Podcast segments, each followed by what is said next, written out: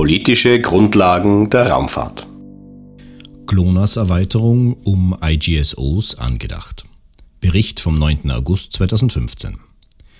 Die russische Raumfahrtagentur Roskosmos sieht die Finanzierung eines Programms zur Entwicklung einer Erweiterung des Weltraumsegments des russischen Satellitennavigationssystems um Satelliten auf inklinierten geosynchronen Umlaufbahnen vor.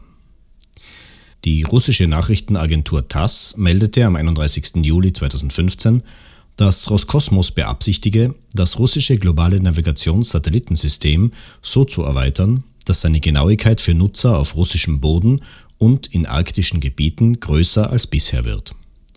Eine entsprechende Entwicklung soll nach Angaben der TASS durch Roskosmos mit umgerechnet rund 7 Millionen US-Dollar unterstützt werden.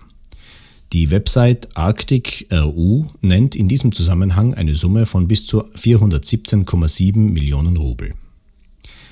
Laut TASS wird die Notwendigkeit der GLONASS-Erweiterung in einem Dokument einer staatlichen Beschaffungsstelle mit Schwierigkeiten bei der Entwicklung von hochgenauen Navigationssatelliten vom Typ GLONASS-K und Problemen bei der Nutzung von GLONASS-Bodenstationen in der Arktis begründet weiter schreibt die TASS, dass sich die Notwendigkeit der GLONASS-Erweiterung laut Roskosmos aus Restriktionen, die die Beschaffung von elektronischen Bauteilen und Komponenten mit spezifischen erweiterten Eigenschaften für GLONASS-K-Satelliten aus dem Ausland betreffen, ergibt.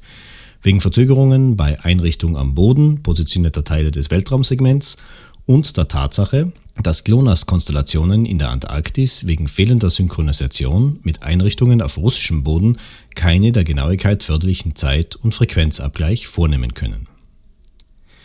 Zwischen vier und sechs Satelliten auf inklinierten geosynchronen Orbits, sogenannten IGSO, könnten eine passende Erweiterung für GLONASS darstellen.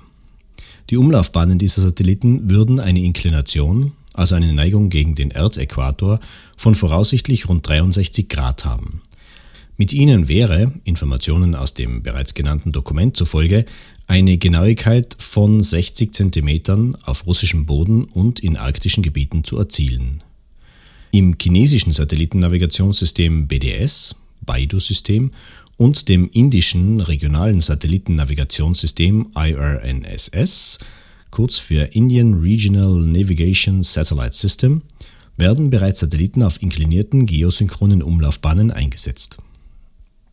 Arctic RU berichtete, dass eine umfassende Basis für die Entwicklung der GLONASS-Erweiterung in den Bereichen Forschung, Wissenschaft und Technik zum 25. November 2016 bereitgestellt sein sollte. Der Redakteur dieses Beitrags war Axel Nantes. Am Mikrofon verabschiedet sich Peter Rittinger. Weitere Informationen finden Sie auf unserer Homepage Raumfahrer.net oder in unserem Podcast InSound Express. Sie hörten eine Produktion von Raumfahrer.net aus dem Jahr 2015.